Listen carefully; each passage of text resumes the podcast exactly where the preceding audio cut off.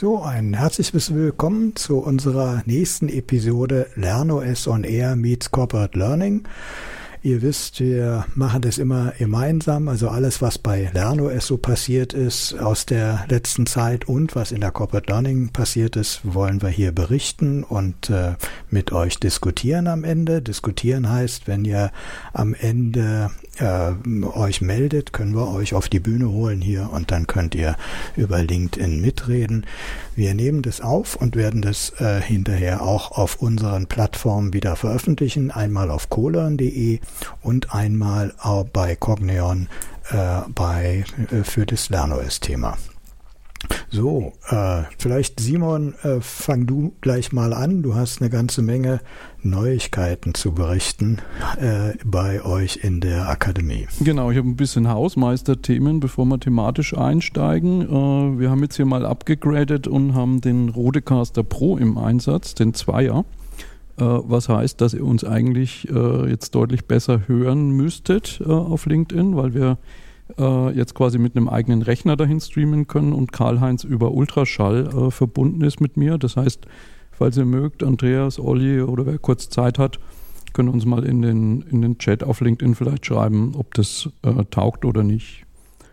Äh, und noch zweiter kleiner Punkt. Ähm, wir sind gerade dabei, die bei uns die Podcast-Plattform ein bisschen umzustrukturieren. Bisher haben wir es ja ähnlich wie in der Corporate Learning Community, ne, Karl-Heinz, mit dem, äh, mit dem äh, na, sag mir, Podlove Plugin, ne, wo der Podcast ja, quasi alle Episoden einfach in einen Feed reinlaufen.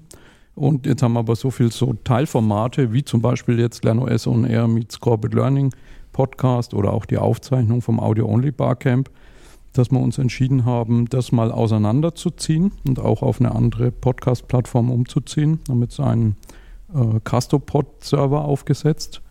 Und äh, da werden wir jetzt anfangen, also so über die Feiertage Anfang nächsten Jahres umziehen. Das heißt, da wird sich dann auch der Feed ändern. Das werden wir aber nochmal bekannt geben. Großer Vorteil für die von euch, die im Fediverse unterwegs sind, also Mastodon und Co., vielleicht demnächst auch Threads. Man kann dem Podcast dann äh, sozusagen aus dem Fediverse folgen. Äh, und auch wenn man ihn nicht abonniert hat, bekommt man da dann die Nachrichten, dass es neue Episoden gibt und äh, kann dann auch direkt im Fediverse kommentieren und was man kommentiert hat, erscheint wiederum automatisch unter der Podcast-Episode. Also das könnte so ein bisschen den Dialog zwischen uns und den Zuhörenden etwas verkürzen. Genau, so viel ja. zur Hausmeisterei und dann denke ich, steig mal ein. Wir haben eine lange Themenliste. Ich habe einen harten Anschlag, weil ich mir für Weihnachten noch die Haare schön machen lassen muss heute. Äh, Karl-Heinz, ich habe die LD Pro als erstes auf der Liste. Ja, genau. Also äh, ganz kurz, die L&D Pro ähm, war ja für uns immer so der Host für so ein Herbstbarcamp. Das hatten wir diesmal nicht gemacht. Äh, die L&D Pro hat sich auch drastisch verkleinert. Sie sind jetzt auch einer anderen ähm, äh, ja, äh, Event Location gelandet und äh, haben äh, praktisch ein neues Konzept probiert und dort ein Podcast-Bühne aufgebaut, die so öffentliche Podcast-Stellung zeigt. Und da war einen ganzen Tag Betrieb. Wir haben auch gesagt, wir machen auch einen. Und ich bin hingefahren und habe ein Interview mit Cornelia Hattula gemacht. Die äh, Cornelia ist äh, Professorin an der äh, EU in München und kümmert sich dort um ein anderes Verständnis von Lernen. So eines ihrer Schwerpunkte ist Team Learning und äh, außerdem äh, hat sie eine Reihe von äh, guten Lerntipps äh, permanent auf LinkedIn veröffentlicht. Also da habe ich gedacht, los, wir sollten uns mal unterhalten. Der Podcast ist sehr interessant. Problem war, das ist so laut gewesen auf dieser Messe, dass das für einen Podcast eigentlich ungeeignet war. Und dann habe ich gedacht, naja, wir haben ja in der Zwischenzeit mit der KI Möglichkeiten, sowas wieder zu korrigieren hinterher. Und ich habe dann über Auphonic, ist übrigens ein Tipp für alle, die podcasten, Auphonic kann man gut nutzen, um überhaupt die Tonqualität zu verbessern. Die haben in der Zwischenzeit auch eine Möglichkeit, alle Störgeräusche, die nicht Sprache sind, äh, praktisch rauszurechnen. Und das machen die mit einer KI und das funktioniert auch.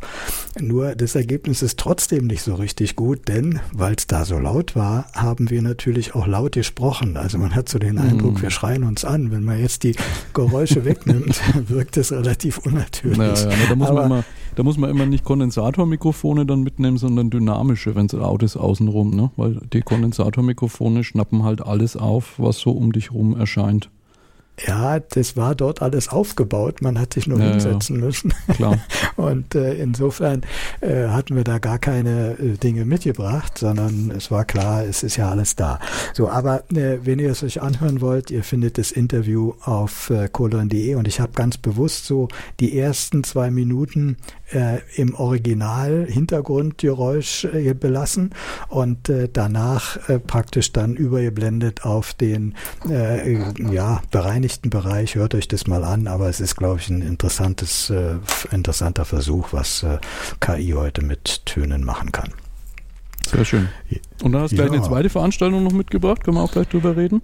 Ja, genau. Wir hatten im Herbst ja schon ein äh, Herbstcamp an der HTW in Berlin. Das war Anfang September. Und äh, dann äh, zeigte sich aber, dass der VDMA im November äh, noch einen Barcamp macht. Und äh, da wir einen guten Kontakt zum VDMA haben, haben wir gesagt, naja, wenn euch das nicht stört, könnten wir ja äh, unsere Community einladen und zu dem Barcamp dazu zu kommen. Und das war auch wirklich ein Erfolg. Wir hätten uns zwar ein paar mehr Leute noch vor, aus der Community gewünscht, aber es war halt eine kurzfristige Ankündigung. Ich glaube, wir haben das erst vier Wochen vorher ankündigen können, dass in Frankfurt in einer sehr edlen Location dieses VDMA Barcamp läuft mit äh, Beteiligung der Corporate Learning Community. Also alle, die da waren, waren so ungefähr 100 Leute. Äh, die waren ganz begeistert. Es lief auch wirklich gut. Ja, und äh, ganz nebenbei, wir waren ganz happy. Ein so edles Barcamp haben wir noch nie erlebt, weil äh, das ist natürlich eine der teuersten Locations gewesen da im Frankfurt Frankfurter Bankenviertel.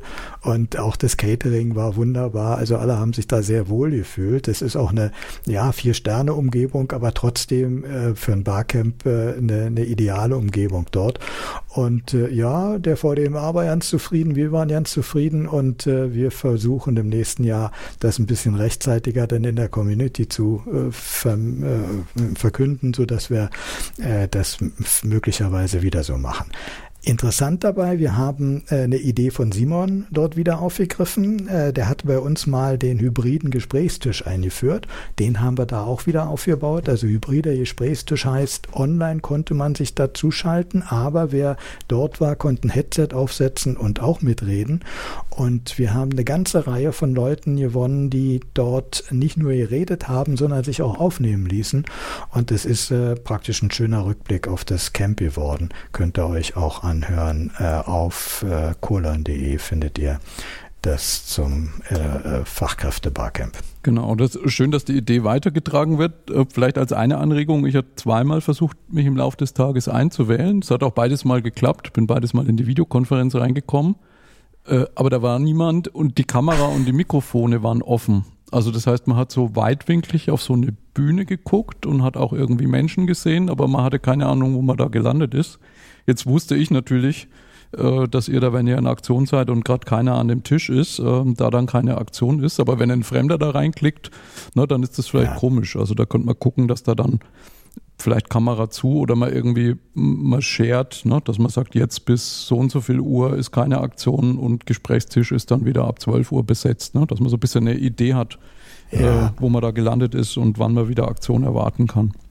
Ja, ja, genau. Und äh, das war das erste Mal, dass äh, die beiden äh, Community-Mitglieder, die es gemacht haben, das war die Marianne Windelband und die Sylvia Bernhardt. Also ihr wisst ja, wir rufen vorher immer auf und sagen, hier, wir mm, hätten da eine Aufgabe, wer hätte Lust mitzumachen? So im Sinne von, wir stellen Lerngelegenheiten. Ne? Und die beiden haben, äh, wenn ich jetzt mir das, den Zusammenschnitt angucke, die richtigen Fragen gestellt. Also sie haben das zum ersten Mal gemacht, aber es hat schon mal gut funktioniert, aber ja, es ist immer ein bisschen schwierig, ähm, dann die Besetzung permanent da aufrechtzuerhalten. Vielleicht kriegen wir beim nächsten Mal ein paar mehr Zustimmung von Leuten, die sagen, oh, ich setze mich da auch mal eine Stunde hin, sodass wir wirklich durchgängig besetzt sind. Das äh, hat noch nicht so ganz geklappt. Ja, danke. Dann, Simon, in der Zwischenzeit ist bei dir ja auch einiges passiert. Äh, du hast äh, schon dich vorbereitet auf den Chaos Computer Club, oder? Ja, na, die Leute, die mich kennen, die wissen ja, dass quasi so zur Jahresendzeit äh, immer der Kongress ansteht im Chaos Computer Club. Der ist immer vom 27. bis zum 30. Und ich versuche da immer so ein bisschen, weil, weil viele halt denken, äh, das ist jetzt nur für Hacker oder IT-Security-Leute. Das ist gar nicht. Da ist mittlerweile auch viel Kunst und Kreativszene und Musik und ähm, Podcasting. Also sehr viel Digitalkultur, würde ich sagen. Ähm, und von außen sieht er aber so ein bisschen unzugänglich aus. Und deswegen finde ich es immer ganz schön, da ein bisschen drüber zu sprechen. Ich werde jetzt heute oder morgen auch noch einen Blog schreiben mit einem Vortragsprogramm. Da ist ganz viel zu KI dabei, äh, KI und Ethik, also durchaus viele Themen, die jetzt für uns in der Learning Community spannend sind. Äh, und ich habe für heute mal äh, drei Clips mitgebracht. Äh, der erste ist von dem Wow Holland, das ist ja der Gründer des Chaos Computer Clubs. Und äh, ich lasse den mal spielen und lass dich dann mal raten, aus welchem Jahr der stammen könnte. Sekunde. Also was mir am Club ein wichtiger Begriff ist, vom Spieltrieb zur Wissbegier. Das zu erreichen. Und da, da freue ich mich, dass auf der einen Seite viele Junge hier aufgetaucht sind und auf der anderen Seite sieht man doch auch eine ganze Reihe von Graubärten hier. Also die Generation von unten bis oben ist durch. Wir haben eine ganze Menge einfach nicht erreicht, wenn ich zurückschaue. Und gerade im ganzen Schul- und Bildungsbereich ist da viel zu tun.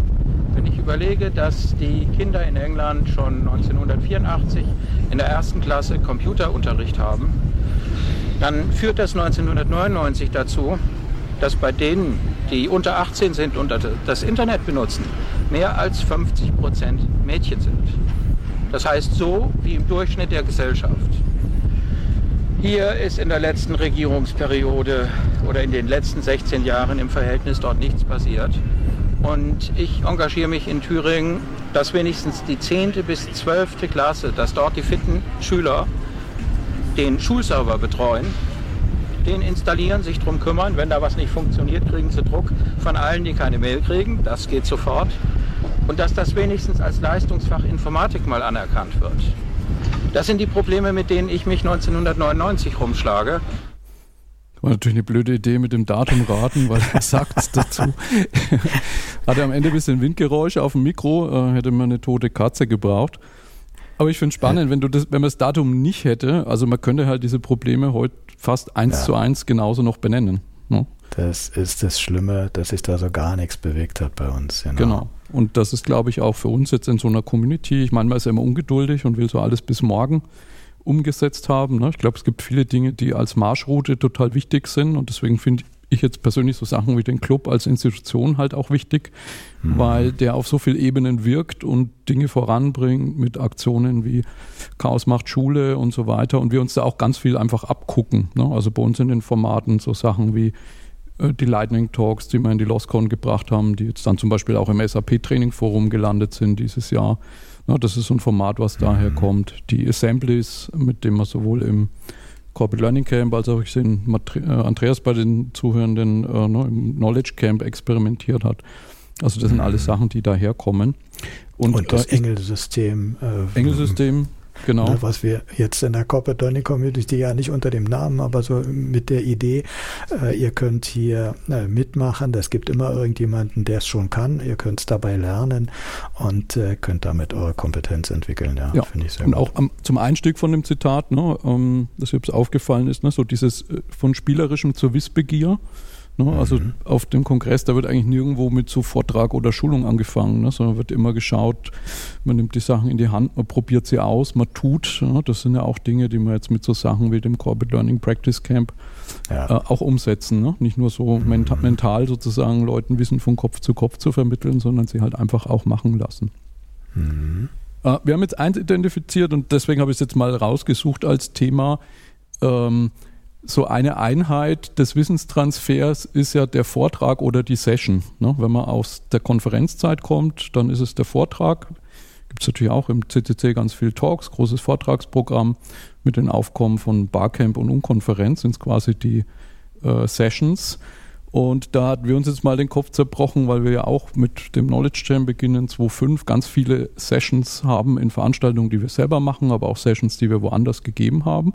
Und wenn man so bei uns auf die Webseite schaut, äh, egal ob die LernOS oder die Cognion-Webseite, man findet zwar einen Kalender mit den Themen der Zukunft, aber man findet kein Archiv mit den coolen Sachen der Vergangenheit.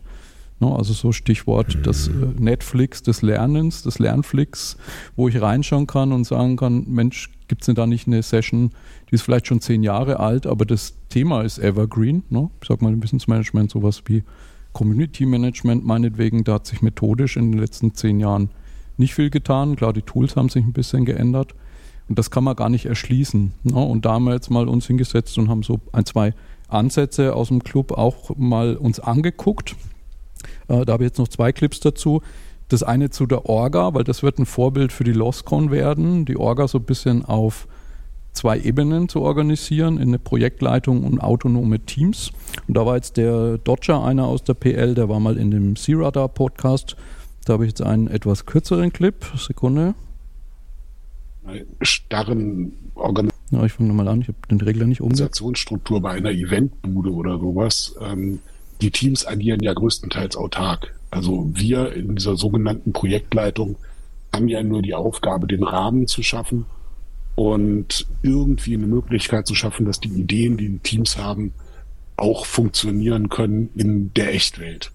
Und das ist halt, äh, ist ja unsere Aufgabe dabei und deshalb versuchen wir das halt zu koordinieren, aber nicht irgendwelche Micromanagement-Dinge zu tun.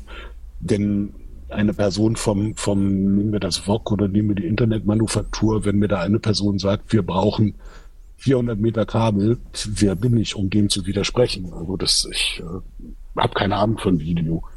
Ja, und dementsprechend äh, sind die Teams da ja schon sehr, sehr gut aufgestellt und hochprofessionell.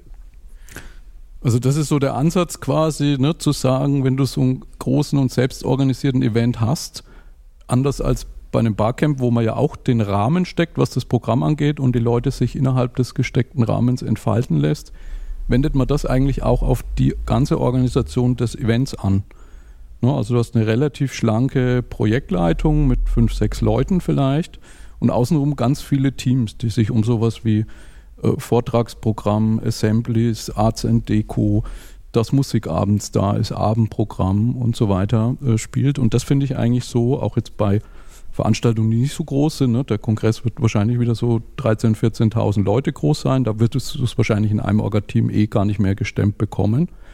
Aber ich finde sozusagen diese Selbstorganisation zu praktizieren in einem Orga-Team, äh, in dem man als PL nur einen Rahmen steckt und Teams sich entfalten lässt, finde ich was, was ich jetzt für die LOSCON quasi auch so als Vorbild mir nehme. Und ich weiß nicht, wie du das einschätzt. Könnte mir vorstellen, dass das für Events wie Corporate Learning Camp auch was sein könnte, ne, wo man sagt, so Teilbereiche differenziert man aus und hat kleine Teams, die sich darum kümmert. Aber Simon, ja, mit kleinen Teams, äh, so groß sind unsere Veranstaltungen in der Regel nicht. Wir haben in der Regel ein Orga-Team und das ist ja unser Grundprinzip eigentlich. Wir machen einmal am Anfang immer fest, äh, was wollen wir insgesamt erreichen, dann teilen wir die Aufgaben auf und dann ist jeder, der eine Aufgabe übernommen hat oder jedes kleine Team, können sich auch zusammentun, äh, dann vollkommen autark und sie machen es selber äh, ohne, und ich sage immer, äh, bitte nicht in der großen Runde abstimmen, weil das den Arbeitsaufwand dann immer verachtfacht oder verzehnfacht, je nachdem, wie viel da sind. Ne? Und wir treffen uns eigentlich regelmäßig nur noch, um gegenseitig äh, uns zu informieren, was jeweils entschieden worden ist und wie weit es ist, damit alle wissen, worauf sie aufsetzen können. Also eigentlich ist das die Grundidee aller Orga-Teams, die wir bisher hatten. Aber es ist halt, wenn du, wenn man das sozusagen einen Schritt noch weiter treibt und du die Leute wirklich end-to-end -end verantwortlich machst, ne, dann könnte man sagen, was weiß ich, jetzt sowohl, sowohl Corporate Learning Camp als auch Knowledge Camp, ne, in der Programmgestaltung dafür zu sorgen, dass das Programm sich so einigermaßen eng am Leitthema entlanghangelt und die Leute angesprochen werden, die dazu was beitragen. Ne, das könnte so ein Team mehr machen, als wir das bisher machen, würde ich mal sagen, wenn man die Sessionpläne mit dem mit den Themen vergleicht. Ne? Oder ja. auch dieses hinterher promoten, also dass alle Videos da sind und auch verteilt werden an die Leute. Ne? Also so ein bisschen dieses Arbeitsteiligkeitsprinzip, einfach wenn du mehr Leute hast und die spezialisieren sich für einen Teilaspekt, dann kriegt man in dem Teilaspekt halt viel mehr gewuppt, als wenn man viel zusammen macht. Ja, man kann es sicherlich noch verbessern, aber so mit dem Programm gestalten, da bin ich ja mal ein bisschen anderer Meinung. Ich äh, bin immer sehr dafür, auch das in der Selbstgestaltung der Teilgebenden zu lassen und da nicht so viel einzugreifen. Aber äh, da, da haben wir eine etwas unterschiedliche Vorgehensweise. ja. Da habe ich noch einen naja. letzten Clip. Da geht es jetzt um das Thema Archiv. Also wer das noch nie gesehen hat, der kann sich mal äh, media.ccc.de anschauen. Da gibt es eigentlich für alle Veranstaltungen rückwirkend die Aufzeichnungen aller Talks. Es gibt gerade ein Projekt in der Wow-Holland Stiftung, äh, hackerarchive.org. Äh, da werden auch die ganzen alten Sachen versucht zu restaurieren. Äh, also so dieses Gedächtnis der Organisation, dass man einfach auf alle Dinge zugreifen kann und dass sich dann schon so ganz automatisch die Spreu vom Weizen trennt, also allein durch Zugriffszahlen, welche Links werden weitergeleitet. Noch sind mhm. da durchaus Talks noch, die ich mir anschaue und anhöre, die sind sieben, acht Jahre alt. Äh, und da hat Dodger auch ganz interessanten Aspekt, wie das früher gemacht worden ist drin. Ich spiele mal den letzten Clip noch ab. Äh, für, die, für die Jüngeren unter uns, früher haben wir ein Präsenzarchiv mit auf die Kongresse geschleppt mit über 140 Aktenordnern und einem riesigen Fotokopierer, um äh, Wissen zu vermitteln, Handbücher etc. Und das wird auch gerade gescannt und aufbereitet und da, äh, da können wir auch nochmal eine Sonderfolge drüber machen. Also das ist so ein bisschen dieser Aspekt des Body of Knowledge einer Community, wie Etienne Wenger das sagen würde, ne, wo ich merke, dass das, was Konferenzen finde ich, besser machen als Unkonferenzen, nämlich dass sie zumindest mal so Konferenzbände rausgeben und Sammlungen von Dokumentationen. Ich mhm. finde, bei Unkonferenzen muss man schon sehr genau, also eigentlich muss man dabei gewesen sein, man muss wissen, wo liegen die Sessionpläne, man muss wissen, in welches Pad lohnt sich reinzuschauen, wo hatte der Referent vielleicht ein Whiteboard, dann hat er vielleicht sein Konto gelöscht, dann ist es nicht mehr da. Also ganz viel geht da, finde ich, verloren. Und das ist sowas, mhm. wo wir uns vorgenommen haben, im nächsten Jahr mal dran zu arbeiten, wirklich diese alten Schätze, die noch da sind, mit ein bisschen Fokus auf Evergreen, die halt hervorzuholen und nutzbar zu machen. Ja, vielleicht so, so, so, ein nächstes Thema, ein ganz anderes. Äh, ich war in der Zwischenzeit bei Crown Gabelstapler in München und zwar deshalb, weil ich äh, über irgendeine Veranstaltung einen Kontakt dort bekommen habe und die sagten, äh, bei uns läuft Lernen vollkommen selbstgesteuert. Und dann habe ich gesagt, lass uns das mal äh, in einem Podcast machen.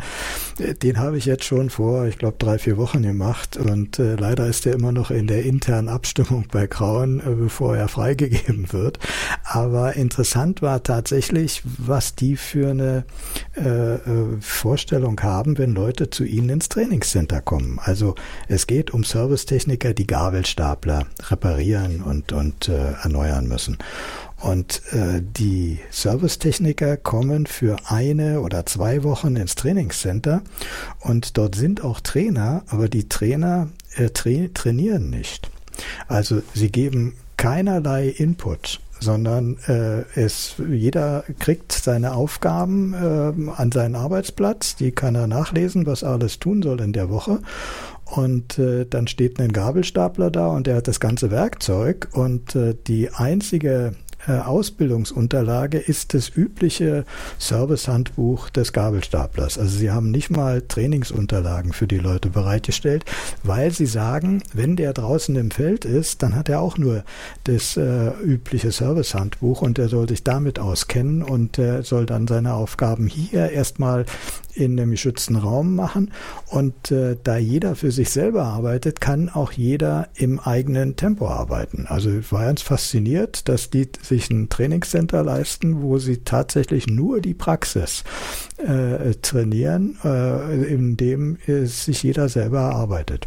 Aber im, so, im, Siemens Learning Campus, ich weiß nicht, ob es da noch hängt in München, aber da war ich vor einer Weile mal, da hing im Eingangsbereich so ein ganz großes Bild da stand drauf, uh, Training is for dogs, Learning is for people.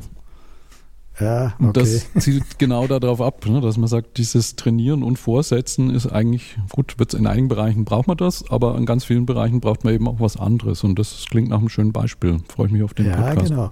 Und dann äh, muss man so nach jedem Kapitel äh, seine Skills, die man erworben hat, nachweisen. Und dafür gibt es vorher festgelegte Fragen für jeden Skillbereich dort. Und äh, diese Fragen äh, stellt der Trainer dann und äh, erst wenn man die zu 100 Prozent richtig beantwortet hat, kriegt man den Stempel, man kann's.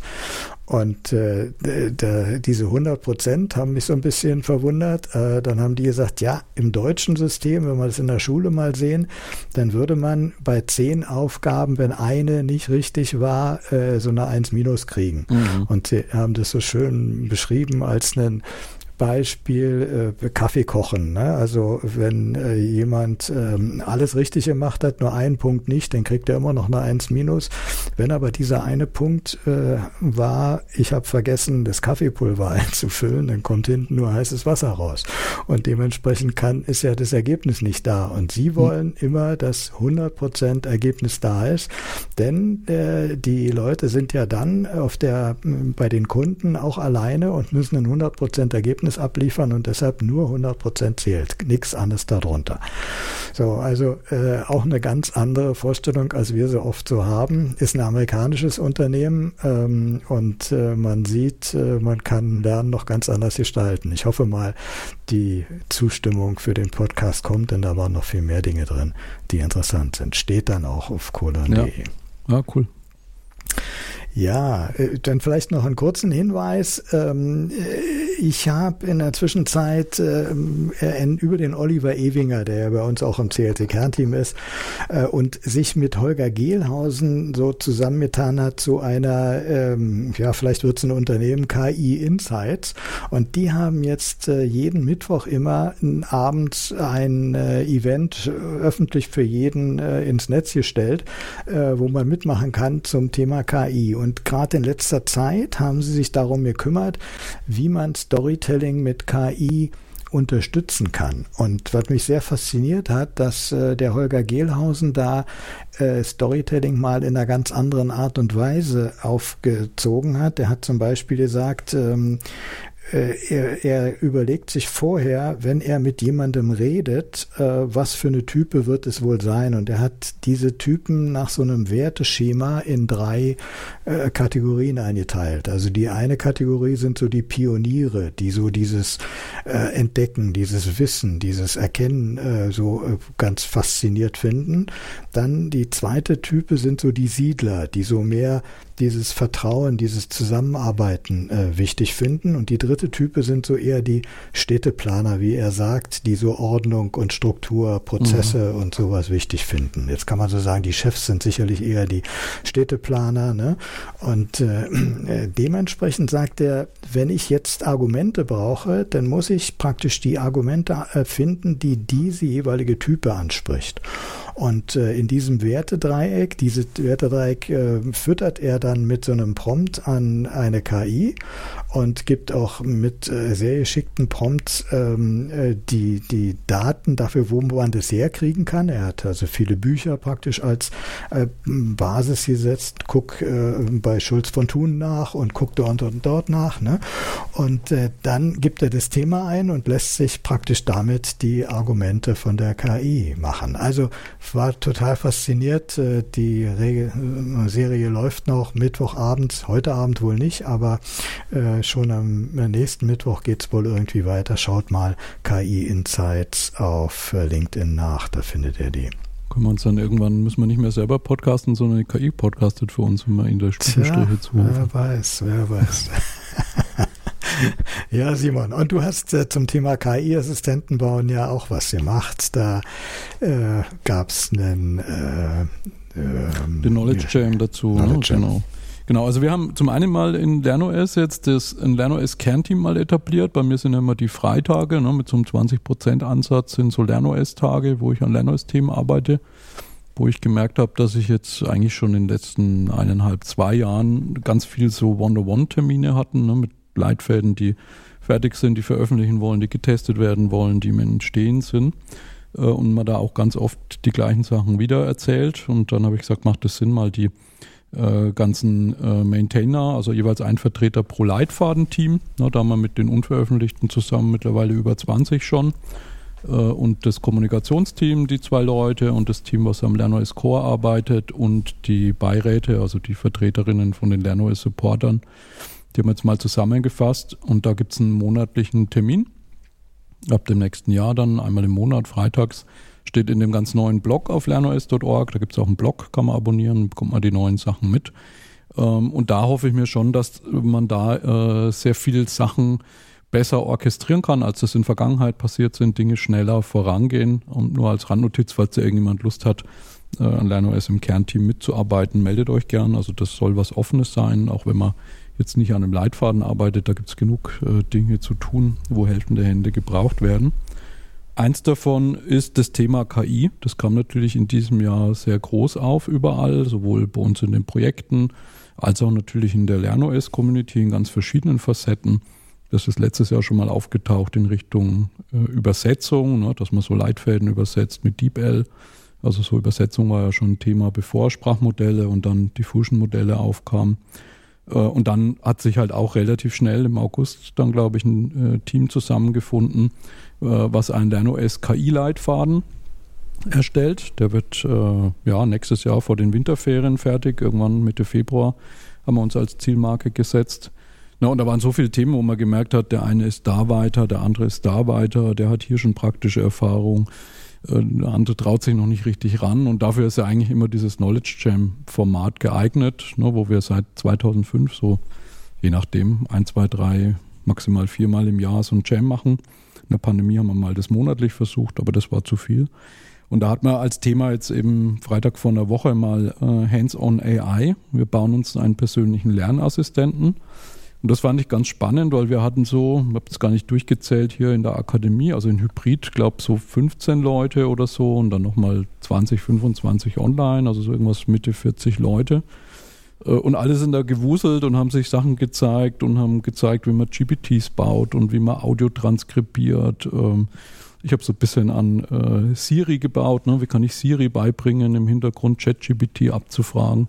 Ne? Und in der Abschlussrunde hat man auch bei allen gehört, dass da so jeder in seinem persönlichen Feld einen Schritt vorangekommen ist. Ne? Ich weiß nicht, vielleicht mhm. magst du auch kurz äh, sagen, ja. wie es so für dich war oder was du rausgezogen hast. Ja, genau. Ich war ganz fasziniert. Also dieses äh, Wuseln, wie du sagst, äh, ist, war wirklich interessant. So am Anfang kamen ein paar Leute schon mal ihre Erfahrungen ganz kurz wiedergegeben und äh, dann merkte man schon, Mensch, oh ja, ist auch mein Thema, mit dem unterhalte ich mich mal. Ich habe dann äh, insbesondere den Simon Roderos erlebt, der ja eine sehr intensive Nutzung von Whisper äh, zum Transkribieren und zum Aufnehmen äh, von seinen Gedanken äh, vorgestellt hat. Also der er geht unterwegs, äh, wenn er draußen läuft, sagt, da kommen mir die besten Gedanken und dann muss ich halt äh, es wirklich aufnehmen können und hat sein Handy so präpariert, dass er hinterher nicht bloß die Aufnahme hat, sondern sogar gleich eine Sortierung seiner Gedanken, denn äh, es fällt einem alles Mögliche zwischendurch ein und äh, das geht offensichtlich ganz prima. Und mit ihm habe ich dann gesprochen, wie man denn sinnvollerweise äh, auch am PC seine äh, Audiodateien transkribieren kann. Und er hat mir einen Tipp gegeben, das äh, nennt sich BUZZ, also B-U-Z-Z geschrieben, ist äh, so eine Software, die es ein bisschen leichter macht, es zu installieren und dann mit einer ganz, ganz einfachen Oberfläche so ein paar Fragen stellt, äh, die man beantworten muss. Also zum Beispiel will man, welche Qualität am Ende will man, will man haben, kann man so ein bisschen aussuchen bei Whisper und Whisper arbeitet dann im Hintergrund auf dem eigenen PC an der Transkription. Ja, und ich bin erstaunt. Äh, es funktioniert mit der mittleren Qualitätsstufe, also die höchste, die braucht noch sehr viel länger, aber mit der mittleren so etwa 20 äh, bis 60 Prozent zusätzlich zur Laufzeit des Podcasts und das kann man schon aushalten. Also eine halbe Stunde dauert dann, weiß ich, eine Dreiviertelstunde oder ein bisschen mehr äh, und dann hat man ein relativ sauberes Transkript vorliegen. Ja, also Spaß ist halt die, die Audiospur jetzt von dem Podcast mal reinschmeißen und mit veröffentlichen. Ne? Hat man mal so ein Beispiel. Ja, genau.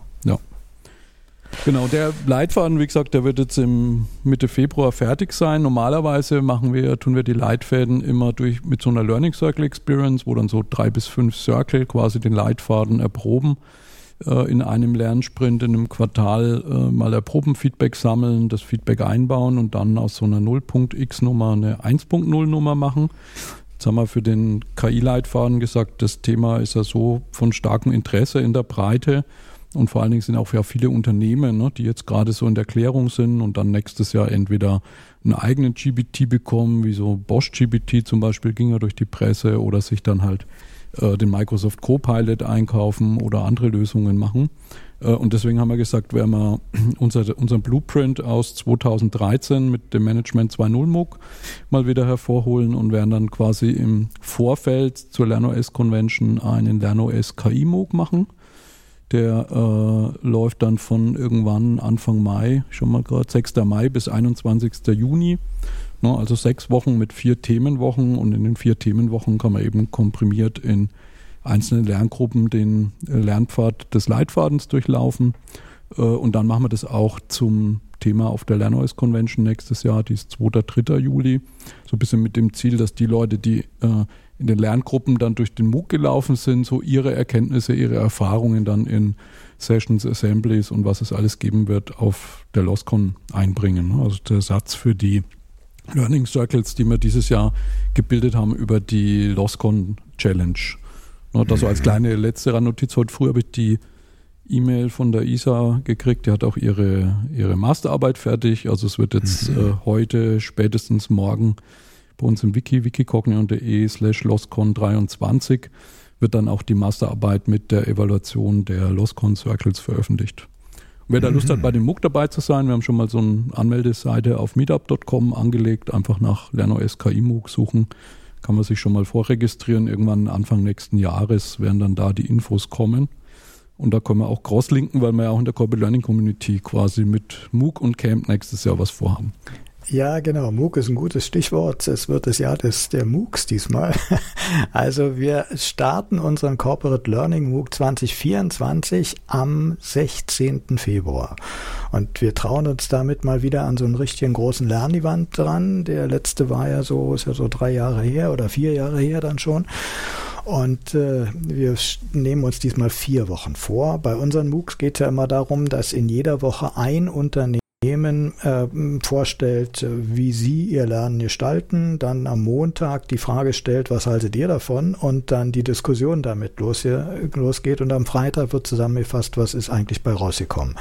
Und diesmal ist das Thema des MOOCs Future Learning Organization. Also es geht so ein bisschen darum, äh, das Lernen äh, darzustellen und wie es die lernende Organisation unterstützt. Ne? Also äh, nicht bloß das Lernen aus der ähm, äh, Lernabteilung, sondern alles, was sonst noch so passiert und wie das äh, unterstützt wird. Da sind wir mal gespannt. Wir haben jetzt äh, vier Unternehmen, deshalb äh, die Ankündigung kann heute raus. Das ging ein bisschen hoch her in den letzten Tagen, weil bei einem Unternehmen hat es dann doch nicht geklappt. Also die vier Unternehmen sind sehr unterschiedlich. Wir fangen mit einem ganz kleinen, aber sehr innovativen Unternehmen an. Das ist Spirit Link, eine Agentur, die aber auch tolle Modelle hat, wie sie mit Mitarbeitern umgehen und wie sie das Lernen steuern. Äh, dann kommt äh, die DATEV, die ja eine richtig tolle lernende Organisation ist. Äh, dann kommt ENBW und bei ENBW äh, wird der Schwerpunkt so ein bisschen auf KI beim Lernen liegen. Und als letztes kommt TK, also die Techniker Krankenkasse, die das Lernen äh, ja von, von einem Lernevent in der Zwischenzeit äh, wirklich an den Arbeitsplatz verlagert hat, so dass wir auch da mal sehen, was passiert da. Und wenn dieser MOOC äh, zu Ende ist. Also nehmt euch alle äh, so ein bisschen Zeit oder reserviert euch ein bisschen Zeit im Kalender, dass ihr am Tag, ich sag mal so halbe Stunde mal mit reinguckt, was diskutiert wird und vielleicht euch auch selber mit einbringt, denn da lernen ja alle dabei, nicht nur die Unternehmen, die jetzt ganz viele Hinweise kriegen, aber auch wenn ihr euch damit beschäftigt, was in den Unternehmen passiert, dann kriegt ihr ja auch neue Gedanken und auch mit dem, was dann so in den Diskussionen auftaucht, werdet ihr sicher das eine oder andere auch ganz als Aha-Erlebnis übernehmen können und sagen können, da könnte ich doch eigentlich auch in einer eigenen Organisation machen. Also diesen großen Lernevent, äh, dazu rufen wir wieder auf, aber es hängt davon ab, dass ihr euch auch wirklich ein bisschen mit beteiligt. So, und wenn dieses Camp, äh, wenn dieser MOOC vorbei ist, dann äh, wird gleich, so ziemlich gleich im Anschluss, also wenige Tage danach, das äh, Corporate Learning Camp äh, 2024 Frühjahr stattfinden. Und diesmal haben wir diesmal äh, wieder als Hybrid-Camp, also viele Online-Teilnehmer, aber nur einen Präsenzstandort. Und das wird diesmal Hamburg sein. Der Grund ist, äh, ein Standort ist natürlich für die Organisation und für unsere ehrenamtlichen Orga-Team-Mitglieder weniger Arbeit, denn zwei Standorte heißt im Grunde genommen zwei Orga-Teams. Und äh, das, der zweite Grund ist, es ist vielleicht was anderes, wenn wir mal alle wieder zusammen an einem Standort zusammenkommen. Also wir würden uns freuen, wenn äh, ganz viele sagen, okay, ich komme nach Hamburg, ähm, um mal die Community wieder in der in der Größe zu sehen. Äh, ich glaube, auch das ist ja ein, ein Thema, äh, viele persönliche Kontakte dann wirklich im Face-to-Face -face, äh, wieder aufleben zu lassen oder neue zu kriegen. Voll, finde ich auch. Also das, da freue ich mich auch drauf, ne, weil das war jetzt in, bei den vergangenen Camps auch öfter mal so, dass sich Leute angemeldet haben und dann in Waldorf waren und gesagt haben, Mensch, die hätte ich gern getroffen oder den und dann waren die halt genau am anderen Standort. Äh, mhm. Und das können wir dadurch sicher äh, etwas vereinfachen, ne? das zufällige Zusammentreffen. Da fällt ja. mir auch gerade noch was ein, äh, nochmal Rückbezug auf den Kongress. Vorher sage ich aber noch kurz, falls jemand von denen, die jetzt zuhören, noch eine Frage an uns hat oder noch irgendwie einen Kommentar beisteuern will, ihr müsstet in LinkedIn eigentlich die Hand heben können und dann können wir euch hier auf die Bühne holen. Macht das vielleicht schon mal, dann können wir sehen, ob da jemand was sagen mag. Na, und so lang würde ich noch ein Ding hervorkramen, was es im Kongress immer gibt. Äh, das ist Hashtag Congress Everywhere. Das ist so die Idee, dass zwar der Kongress immer an einem zentralen Ort stattfindet, dieses Jahr jetzt Hamburg im Kongresscenter, ne, dass aber eigentlich überall Kongress ist zu der Zeit und dass jeder Hackspace oder auch zwei Leute, die äh, zu Hause sich treffen wollen und zusammen am Stream teilnehmen oder irgendwas hacken wollen, dass die auch Teil des Kongresses sind. Äh, und ich finde, das war letztes Jahr bei der LostCon, da hat ja der Max äh, so ein Coworking Space in der Schweiz in Solotouren irgendwie organisiert, wo dann Leute hingekommen sind. Und das ist auch so ein Feld, was ich gern ausbauen möchte, ne? dass schon äh, die LostCon quasi an einem Ort zentral stattfindet. Das wird natürlich wieder die Kaiserburg sein im Juli. Ne? Aber dass dann Leute, die sagen, da kann ich nicht hinkommen, da will ich nicht hinkommen, da darf ich nicht hinkommen, will aber trotzdem nicht zu Hause im Homeoffice einfach teilnehmen, ne? dass es dann vielleicht so Orte gibt, wo zwei, drei, fünf, zehn, zwanzig, wie viel auch immer Leute sich treffen können und quasi in, in die Veranstaltung mit einklinken können. Und da eben dann auch eine andere Experience haben, als wenn man nur alleine zu Hause vorm Monitor sitzt. Ja, gute Idee und das ähm, ist auch so ein Hinweis. Auch dort suchen wir wieder ein Orga-Team, die sowas alles in die Hand nehmen und organisieren, äh, anregen, die Werbung dafür machen und so weiter. Also auch da kann man sich schon wieder eintragen für das Orga. Übrigens für den MOOC auch äh, unter, äh, äh, wie haben wir das genannt, äh, Marktplatz oder so ähnlich bei uns auf der Corporate Learning Community Seite, colon.de. Äh, äh, ja, CL Marktplatz, genau, da kann man äh, sich eintragen bei den beiden Dingen, um mitzumachen in der Organisation und damit zu lernen, wie man sowas macht. Genau, kann man den Link in die Shownotes dann packen, dann wird es einfacher. Ja. Ich sehe keine Hände gehoben. Damit würde ich sagen, sind wir am Ende des Podcasts angelangt. Ähm, wünschen euch allen ein schönes Jahresende, bleibt gesund, äh, tankt Energie fürs nächste Jahr. Nächstes Jahr werden wir auch wieder einen Regeltermin einstellen. Da wird der Podcast wieder auf Freitag früh wandern. Ne? Ich habe hoch und heilig ja. versprochen, dieses Jahr auf jeden Fall die Serie noch einzustellen. Werden wir dann drüber informieren. Ähm, ja. Genau. Und damit wünschen wir allen einen schönen Jahresbeschluss und bis ins nächste Jahr. Auch dir, Karl-Heinz. Ja. Danke für den Austausch. Gut. Bis zum nächsten Jahr. Jo. Tschüss. Ciao.